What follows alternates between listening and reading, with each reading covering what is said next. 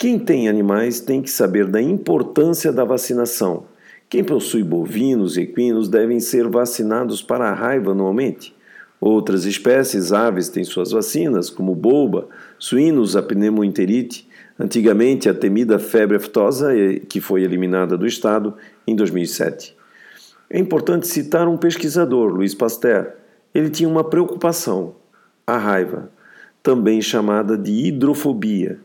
Essa doença, causada por um vírus, condenava à morte uma pessoa mordida por animais contaminados. Em 1882, ele dizia: Temos de aprender como imunizar os homens.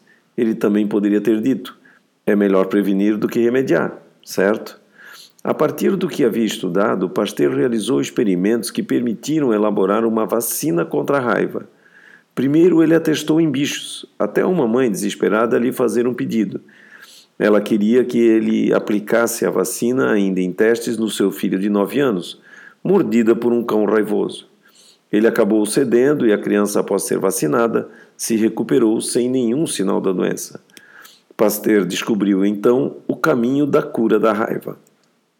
Assim, guardiões de animais de estimação sabem como é importante manter as vacinas em dia, não somente para preservar a saúde do bichinho, mas também para evitar problemas com a própria saúde, já que doenças como a raiva e leptospirose, que podem ser prevenidas por vacinas, são transmissíveis às pessoas.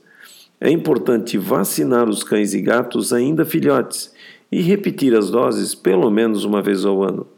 As vacinas são produtos biológicos que provocam respostas imunes protetoras nos animais de estimação e os preparam para lutar contra infecções futuras dos agentes causadores das doenças.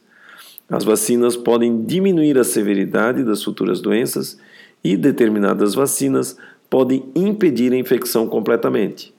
Hoje, uma categoria de vacinas está disponível exclusivamente para clínicos veterinários. Amanhã estou de volta a partir das 13 horas. Tchau, gente, e até amanhã.